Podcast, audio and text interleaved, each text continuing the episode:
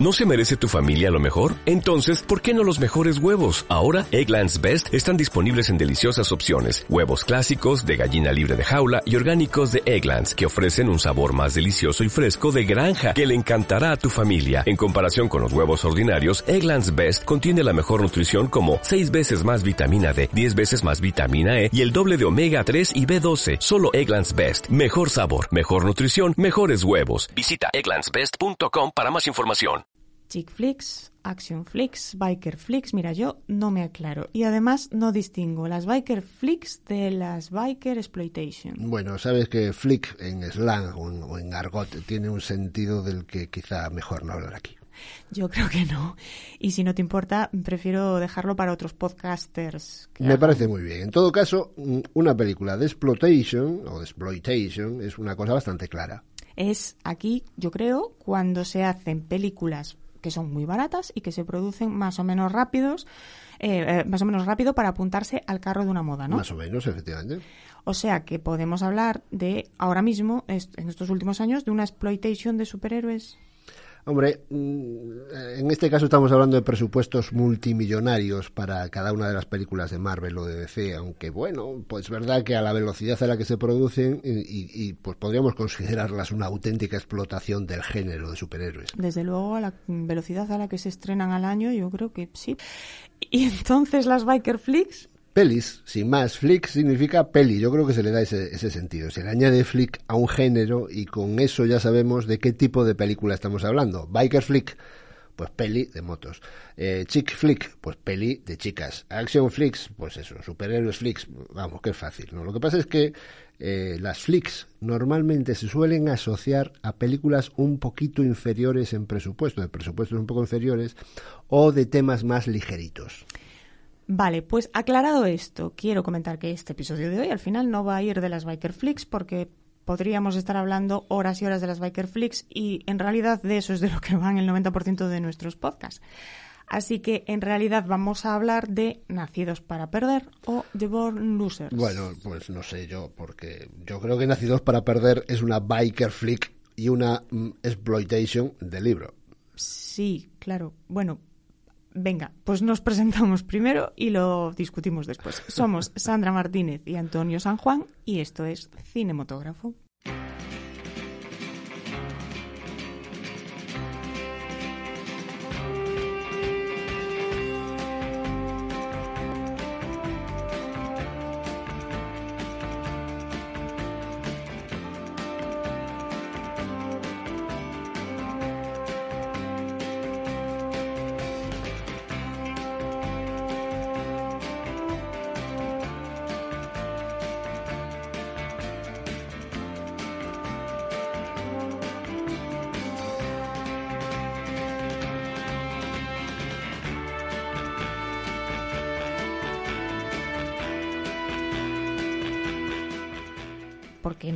Esto de la exploitation y las flick en castellano? Estoy muy de acuerdo.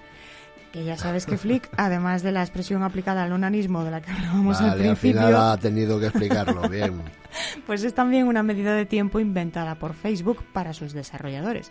Menor que un microsegundo y mayor que un nanosegundo. La, la Virgen. pues yo con mi experiencia y mi larga trayectoria te podría decir aquello que ni flick ni flock pero solo entenderán los que tienen memoria, mucha memoria para las tonterías, como yo, o los biógrafos de Felipe González, o los estudiosos de la corrupción política, ¿no? de la corrupción de partidos políticos. Si no fuera por la parte de la corrupción, todo lo demás me suena muy viejo. Bueno, vamos a dejarlo, que han pasado 40 años. Volvemos a Nacidos para Perder. Eso, que ahí solo han pasado 55 años. bueno, yo creo que Nacidos para Perder es una peli de explotación, y así lo decimos en castellano. Va justo después de Los Ángeles del Infierno de Peter Fonda y justo antes de la también de Peter Fonda y Sea Rider. Entonces lo decimos porque se estaba sumando al carro del éxito de la de Peter Fonda. Y la de Peter Fonda, a su vez, se estaba subiendo al carro del éxito de la de Salvaje, la película de Marlon Brando y su triunfo.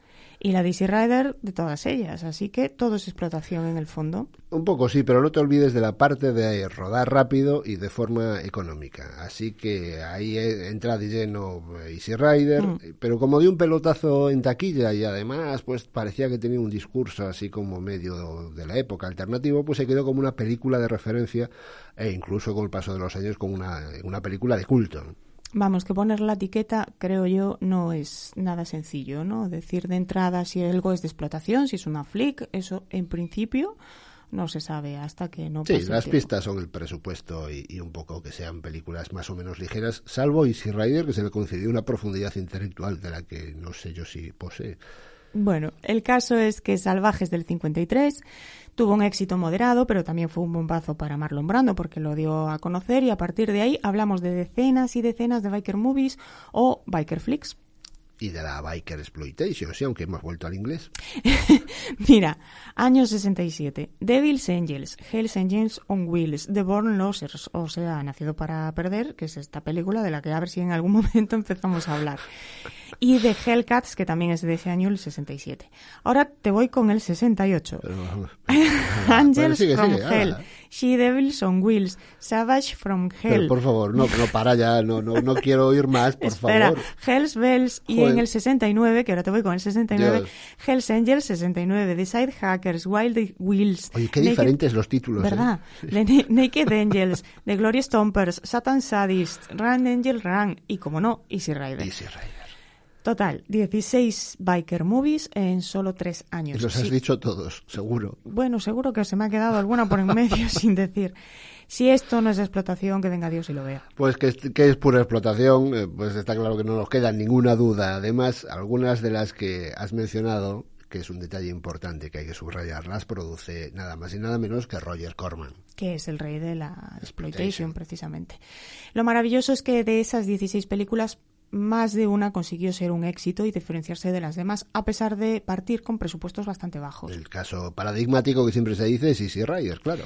Y en el caso de Easy Rider fue darle la vuelta a la tortilla poniendo moteros pacifistas en lugar de violentos y hacer una road movie en vez de una película más eh, normal. Y voilà. El caso es que todo ese bombazo vino porque a mediados de los 60, cuatro moteros de una pandilla de Los Ángeles del Infierno entraron en Monterrey, en California, para recaudar dinero para el entierro de un compañero que había muerto y resultó que se liaron a mamporros con los vecinos. Les acusaron de violar a una chica y les metieron en prisión pero al final la cosa no era cierta, no se demostró que hubiesen violado a nadie. Lo que sí pasó fue que tuvieron que vender droga para salir bajo fianza y de ahí salió el famoso informe Lynch, eh, supongo que nieto heredero en el apellido de la ley Lynch, que de ahí viene lo de linchar. Así que estos apellidos para los jueces a lo mejor no son los más adecuados. Pues veo que te conoces la historia. El informe Lynch ¿eh? lo escribió el juez que los dejó libres. Eh, estaba convencido de su culpabilidad, pero como no tenía pruebas de que hubiesen violado a nadie, pues metió en ese informe que eh, los moteros eran una pandilla de depravados sexuales que compartían a las mujeres y que hacían ritos iniciáticos macabros. Y de ahí que todas esas películas que salieron después cuenten un poco la misma imagen, que es la de los moteros. Eh, no te olvides también del éxito del libro de Hunter S. Thompson, ¿no? del, del 66. El que escribió cuando estuvo, sí, bastante conocido. lo escribió después de pasar unos años infiltrado en la banda de Los Ángeles del Infierno, que se llama Hells Angels, el título del libro, la extraña y terrible saga de una pandilla de moteros fuera de la ley. Además, mm, con el libro y con los artículos que escribía en Rolling Stone, creo que, era la revista donde colaboraba, si mal no recuerdo, pues colaboró a poner a Los Ángeles del Infierno en el candelero. Claro. Y luego, además, le añadimos pues la movida del concierto de los Rolling, en el que uno de, ellos mató a un espectador que también tuvo bastante relevancia. Mm, bien, y, y este entonces es el contexto de todos estos años. Correcto. ¿A dónde diablos quieres llegar? pues a que estaba el mundo de los Estados Unidos en ese momento lleno de contracultura, belicismo, antibelicismo, drogas, prostitución y motos, que todo eso es muy cinéfilo y que todo eso se refleja en Nacidos para Perder, porque es de esas películas que aprovechan el contexto para dejar a los moteros como los malos y a la protagonista o al protagonista de la película como el bueno, en este caso el, masculino, eh, el protagonista masculino como el bueno que defiende a la chica. El protagonista de la historia, que luego será una saga de películas, de varias películas, se llama Billy Jack, que está interpretado por Tom Laughlin. O eh, un, tipo enigmático que vive en el bosque, medio indio, navajo y veterano de la guerra de Vietnam. Acababa de volver de la guerra. Era un boina verde. Asesinos profesionales les llamarían después. Antes de la guerra cazaba y domaba caballos salvajes en estas montañas. Algunos decían que lo hacía muy bien. Vivía solo en los bosques. Por su cuerpo corría sangre india. Otros decían que no le gustaba la gente. Yo lo único que sabía era su nombre. Billy Jack. Siempre con el sombrero de vaquero, con el rifle, y aparece en el pueblo en el que hay una pandilla de moteros que va buscando líos aparentemente porque sí. Mira, antes de nada, a mí me gustaría decir que esta es una película en, lo que, en la que la narrativa, la coherencia, eh, no, no parece lo más importante. Lo digo porque el personaje aparece, desaparece en las escenas de las peleas, no, no tienen, las cosas no tienen mucha congruencia. Quizá tendremos que admitir que hemos tenido que verla tres veces para confirmar que algunas cosas que no entendíamos eran porque no estaban quizá del todo lo escolásticamente correctas que se podían hacer para, desde un punto de, lenguaje audiovisual. ¿no? Sí. Bien, admitamos que lo del hilo narrativo no es el punto fuerte del guionista, ni siquiera del montador, pero bueno, no sé si había guionista o si había montado, alguien haría algo, ¿no? A ver, habría, pero yo no sé si estarían en mal estado. Ya sabes que los 60 fueron una década bastante complicada. Luego te cuento quién escribió el guion. Bueno, pues sigo, sigo con la trama entonces. Nuestro héroe, Billy Jack, eh, ve a los moteros peleándose con un chico, a un pequeño follón de tráfico que se va un poco de, la, de, madre, y lo dejan malherido, ¿no? Así que Billy Jack eh, intenta intervenir. Pero como dispara a uno de los moteros con el rifle y la policía lo ve, pues hoy acaba, acaba encerrado como sospechoso. Hombre, raro no me parece, ¿qué quieres que te diga? Esto de ir con un rifle por la calle, pues igual en los Estados Unidos parece normal. no lo sé. Pero entiendo también que si le has pegado un tiro a alguien y vas con un rifle en las manos, pues lo normal es que la policía te meta en chirona. Si todos los ciudadanos se tomaran la justicia por su mano, nuestras calles se convertirían en una jungla. Por lo tanto, sentencio a Billy Jack a 120 días de cárcel o a una multa de mil dólares más las costas. Puedes coger. Bueno, pues le meten en la cárcel mientras a los moteros eh, lo sueltan rápidamente, pero hay que recordar que aunque la película lo presenta como una especie de injusticia con los buenos y con los malos, lo cierto es que los moteros solo pegaron, solo pegaron a un chaval y este pegó un tiro. Eh, sí. A uno, a un motero, en fin. Pero bueno, el caso es que los moteros salen, salen pronto, y entonces la siguen liando en el pueblo. Y, ahí es donde secuestran y violan a las chicas de Monterrey. Y ellas después no quieren testificar en contra de ellos, de los moteros, pues porque les tienen miedo. ¿no? Aquí, aquí hay un discurso acerca de, la falta de denuncia de los delitos sexuales interesante que podríamos trasladar al mundo actual, pero eh, no, quiero, no quiero entrar en estas cuestiones. El caso es que aquí entra mm, Vicky Barrington. Vicky Barrington es la motera en bikini.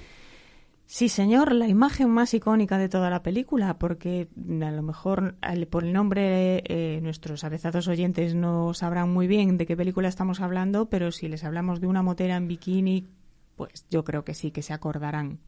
Que además de motera de, en bikini, por cierto, es la guionista de la película. ¿Qué me dices? Pues sí, la verdad además es que sospecho que el guion lo escribió más para su propio lucimiento que para el del personaje de Billy Jack. Pues ahí va la chica en bikini blanco, con camisa blanca, gafas de sol con montura blanca y botas altas. Blancas, por cierto, igual un, pañuelito además como muy ridículo ahí colocadito en, la cabeza, ahí, muy, muy particular. Sí, sí.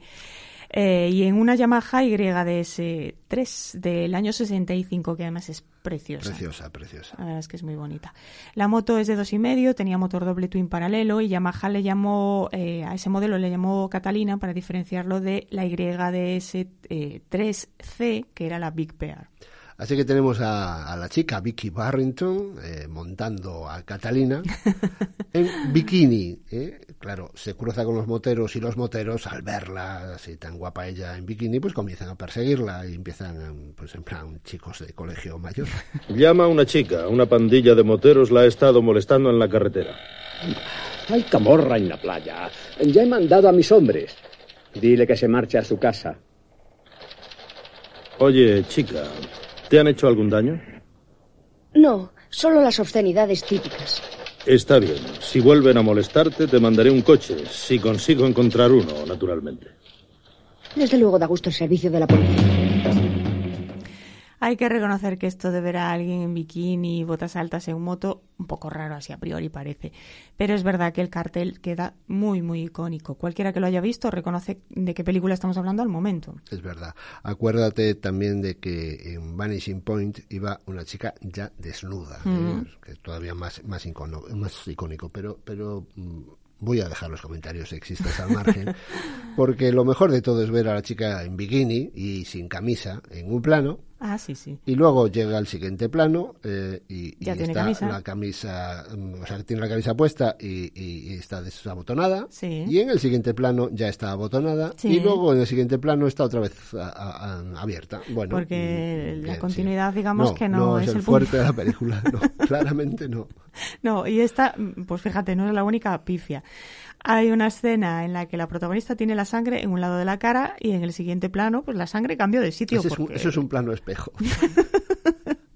O en la persecución, por ejemplo, la chica siempre va en el mismo sentido, pero el mar a veces está a la derecha y otras veces a la izquierda.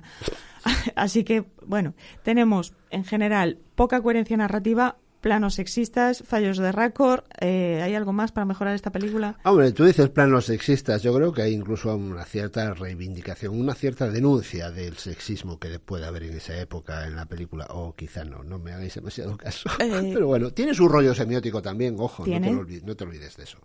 Es- la chica va de blanco, ¿eh? pues como... La inocencia. La inocencia. Esto ya La en pureza. Casablanca lo hemos visto perfectamente, ¿no? El policía francés cuando iba de negro era malo, pero cuando era iba de blanco era bueno. Darth Vader, en fin, Sí. iba de negro. eh, Luke va de blanco. En fin, un clásico, ¿no? Un clásico.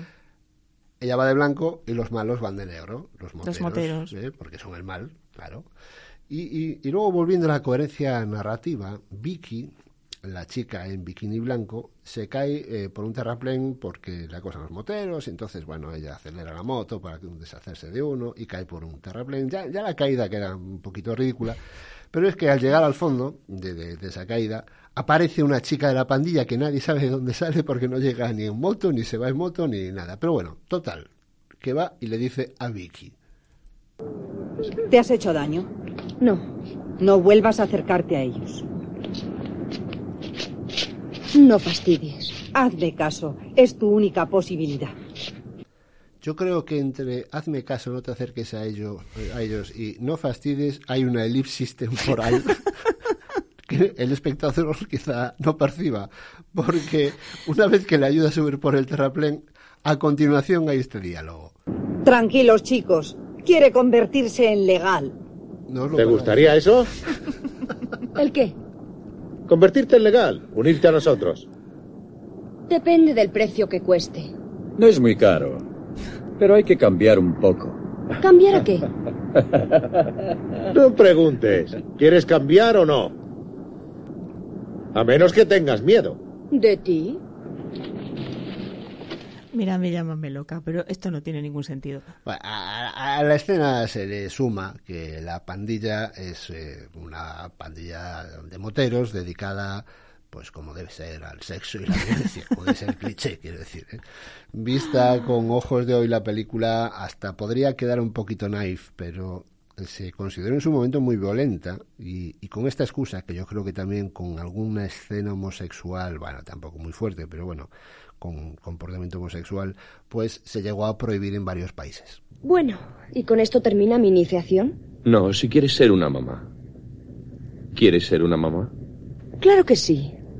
¿Qué es una mamá? Seguro que quiere ser una mamá. Cuando un loser se siente solo y necesita, va junto a mamá y ella le cuida. ¡Oh, qué cristiano! A mí me gustas como mamá. ¿Cómo se inicia una mamá? Tirándose a toda la banda. Vaya. ¿Todos a la vez o de uno en uno? ¡No! Es que esto me pega un susto siempre. Mamá, mamá, mamá. Bueno, eh, veo que le ofrecen ser la mamá de la pandilla, pero inmediatamente cortan el buen rollito con gritos de las chicas a las que están violando. Oye, eh, esto es una cuestión de montaje. La que grita no es ella. ¿eh? No, este no, es, no. Es, es, otra chica. Es otra chica. A ella, oye, que no está nada mal, en vez de violarla, le ofrecen así de entrada un cargo en el club. Algo es algo, sobre todo teniendo en cuenta que estaba cumpliendo el consejo de la otra chica de no entrar en contacto con ellos. Sí, por eso que esto, esto no se entiende nada narrativamente. Son además unos moteros un poco raros, porque llevan esvásticas tatuadas, pero luego resulta que no quieren tomar drogas. Vamos, o sea, estos se organizan en sexo sí, drogas no, nazis sí, es una mezcla un poco extraña. Recuerda el dicho.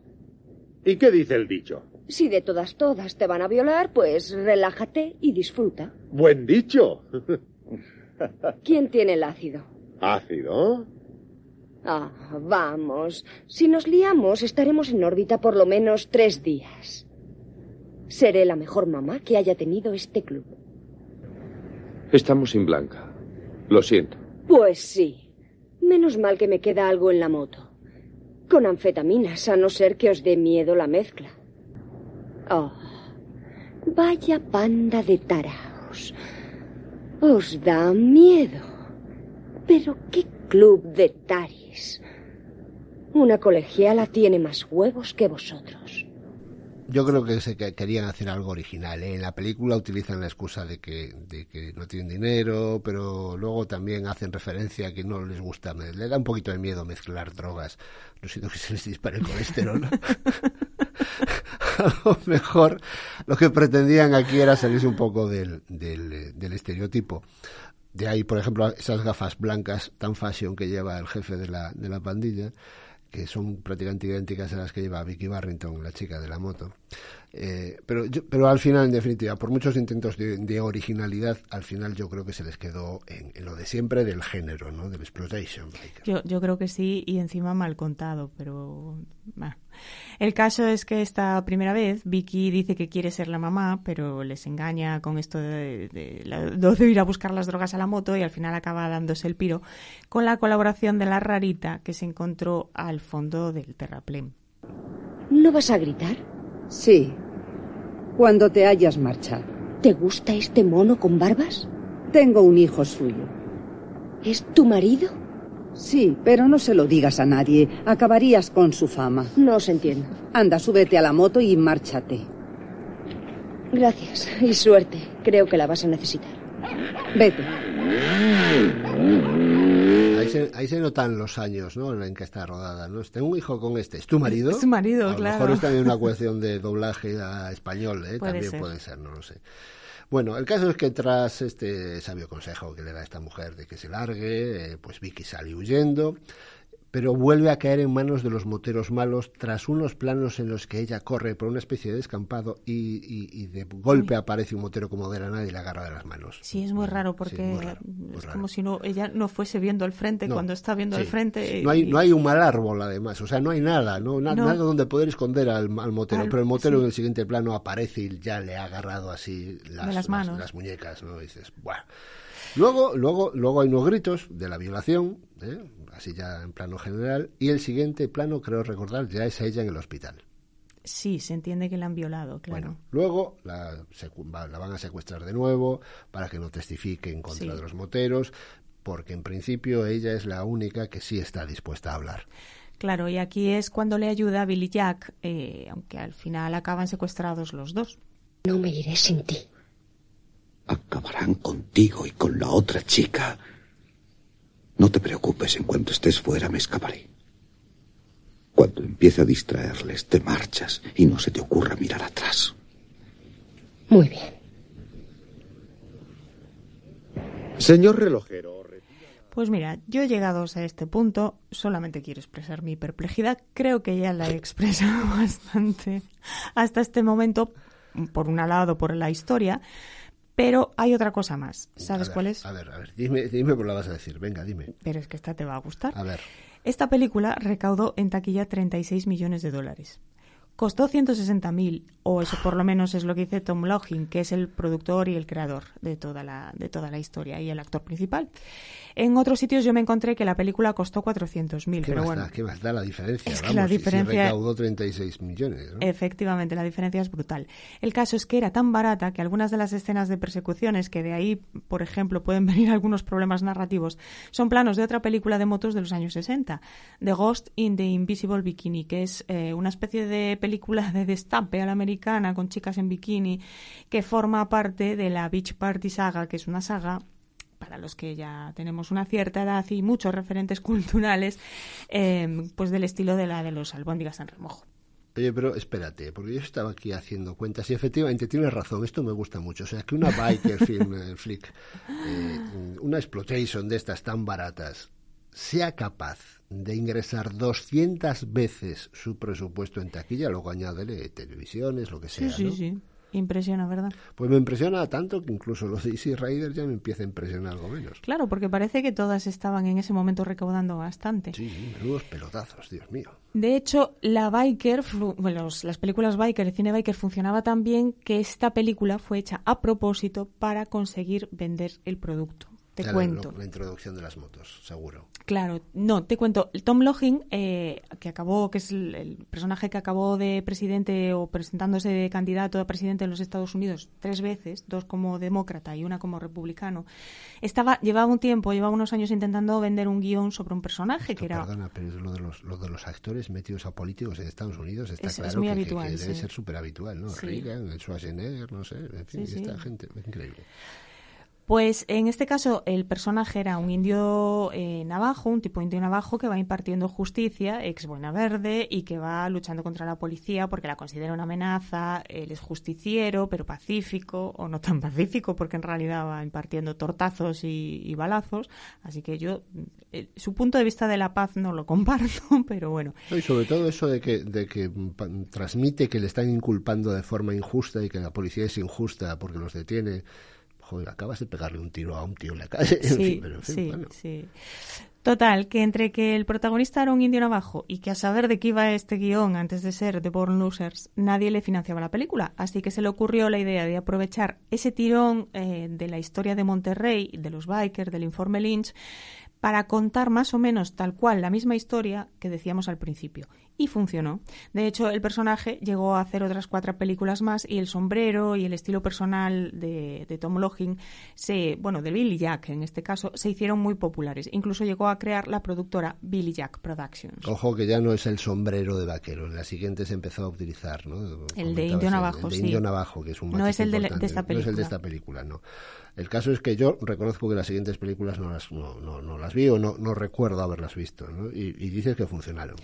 no solo funcionaron, sino que estuvieron entre las más taquilleras de los años 70. Y Elvis Presley, por ejemplo, por ejemplo, dice que vio alguna de esas películas hasta nueve veces. A lo mejor es para que pudiera entenderlas. Sí, como nos pasó a nosotros. que- La vimos tres, tampoco. Sí, pero y aún así no, tampoco hay cosas que siguen sin entenderse. El actor y la esposa montaron una especie también de escuela para niños, medio utópica, que también fue un exitazo porque estaba eh, metida en alguna de las tramas de esas siguientes películas. Y la mujer, que era profesora, salía también como actriz. Así que, bueno, entre los dos, el matrimonio pues acabó forrado. Era súper aplicado este hombre, ¿eh? aprovechaba todo, aprovechaba planos Sí. de otras películas, hacía trabajar a su mujer, bueno, el tipo estaba con mentalidad de ganar dinero. Y así acabó, acabó con mucho dinero y después pues acabó en la ruina porque Vaya era un tipo tan, tan particular que no quiso entrar en la distribución tradicional. Eso sí, que nadie se espere buenas críticas o buenas valoraciones porque las películas la verdad es que no las tienen. Pero ah, quizás porque somos unos maniáticos que nos fijamos en esas cosas que estamos comentando de la continuidad y la calidad narrativa, decir, pero, claro, pero a lo claro. mejor a la, la gente si les dio tanta taquilla, pues les gustaba y perdonaban esos errores, no pasaba nada. Seguramente. Claro. Las siguientes tampoco son ya de moteros, aunque él conduce a menudo en muchas escenas conduce una Triumph. Y el indio navajo, que nadie se espere también que sea de verdad un indio navajo. Bueno, es que es un cachondeo que el tipo diga que es un indio. Y que además en, en la película, cuando lo venga a aparecer vestido con una chupa vaquera y un gorro vaquero de cowboy normal, ese aspecto wasp que tiene, o sea, de Sí, es que- protestante y tal. Y, y los moteros le dicen, ¡eh, indio! No te, no te. Decías, hombre, por favor. Pues sí, porque es un tipo blanco, blanco, normal. Blanco, blanco, blanco, blanco. Blanco, Vamos, de los que viene a España a tomar el sol y acaba siendo una gamba. es jugador de fútbol americano universitario de Wisconsin. Eh, Con respecto de lo que decíamos del estilo personal, eso sí, lo del sombrero de indio navajo, eh, bueno, ya lo decíamos antes. sí, no es el usa en de las película. siguientes películas y a día de hoy esas réplicas todavía se venden a casi 300 dólares. Estoy pensando que lo de ese sombrero ya de indio navajo típico, hoy por hoy mucha gente lo podría considerar apropiación cultural. Pero bueno, hay que reconocer que esto, esto, esto es un blanco anglosajón, haciéndose pasar por indio sin molestarse si quieren maquillarse como indio, que en, en esas películas de los 60, de los Sí, les 50, maquillaban. incluso más tarde, oye, veíamos a Elizabeth Taylor haciendo de egipcia, ¿no? Sí. Veíamos a, a blancos de ojos azules maquillados como indios. Bueno, aquí no, aquí es tal cual, es su aspecto de anglosajón y, y ya está. Y dice que es indio navajón, se acabó. Pues yo aquí veo racismo y veo oportunismo. Por cierto, que te decía que el guion de The Born Losers lo escribió la propia actriz protagonista, la motera la del bikini, Elizabeth James, que no hizo más que esta y otra película más. Es Elizabeth James, es eh, la que interpreta a Vicky Barrington. Sí. Eh, lo- no podemos dejar de mencionar, por cierto, otra, mm, un detalle original como mínimo de esa película, que es el cameo de Jane Russell, ¿eh? Sí. haciendo un papel de madre de una de las víctimas, quizá un poquito sobreactuada. Tenga en cuenta que podría obligarla a ayudarnos. Oh, no. Imposible. Puede encerrarme 20 años, pero mi hija se marchará de aquí. Mírela. Sí, puedo tenerla bajo protección. Custodiarla hasta que esté en condiciones de declarar. Y yo puedo cortarle la lengua para que no hable. ¡Vamos! ¡Fuera! ¡Fuera!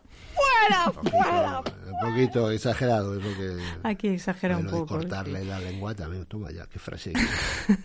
Yo la verdad es que no entendí muy bien por qué esta mujer aceptó participar en esta película ni por qué le dieron también un papel tan poco importante, porque ya que está... Un cameo, realmente Ya, es un cameo. Al favor de una amistad. Posiblemente. Un- un una relación familiar. Posiblemente. Será India Navaja, perdón. Navajo, Dios, es Navaja.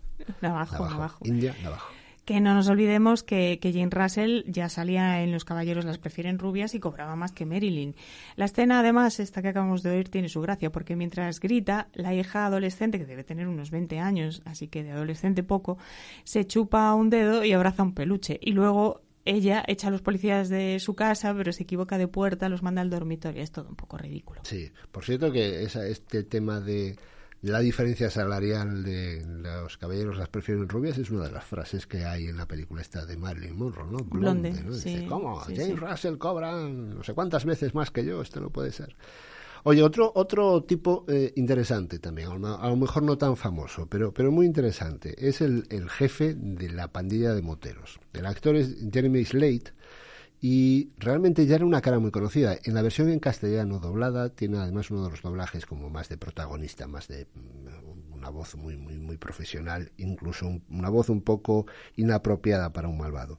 Pero eh, su, su rostro, su cara ya era una cara muy conocida de la época, porque aparecía en series que incluso ahora se han repuesto por lo famosas que fueron en los años 60 y que, y que mucha gente de cierta edad recordará de su infancia, pues yo que sé, series del estilo del Virginiano, eh, Perry Mason, eh, Alfred Hitchcock presenta, El Ujú. agente Cipoll, Embrujada, no sé, hay un montón de, de- de- eh, Realmente era un tipo ya muy conocido en la televisión del momento. Y además es que en series de muy buena calidad. Después de esta, eh, de esta película de, de, lo- de Born Losers, hizo otras dos más de, de motos de las que hablamos al principio, de Miniskirt Mob y Hells Bells. Así que el cine biker de estos años pues parece que le dio de comer también. Y no te olvides que salía en Valor de Ley, la de John Ah, Wayne. la John Wayne que sale con su eh, parche en el ojo, ¿no? Mm. John Wayne, la, la que estaba dirigida por Hathaway, pero mm, qué película de vaqueros. tío. en fin, el caso es que efectivamente una vez que te encasean en un papel como a este hombre, pues Con las motos. con las motos, pues eh, no te sales de ahí, pero bueno, oye, le, sacas rentabilidad profesional. Oye, eh, de las motos, por cierto, hemos hablado poco. La mayoría de, de las motos de la pandilla de moteros son Harleys, eh, la- las típicas Panhead, Chopper eh, del 48. Y luego hay una, hay una trike que además también en un momento dado se, se la, conduce el propio Billy Jack.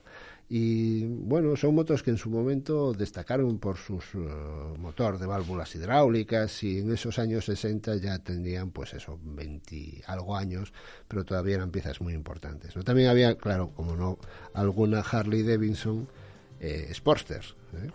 Y de todas maneras, la que más destaca, ya lo dijimos, es la Yamaha de la chica. Es que es la más bonita, yo creo. Bueno, pues por ir cerrando, y aunque casi nunca decimos nada de las canciones que ponemos al final, hoy quiero comentar una cosa de esta que está sonando.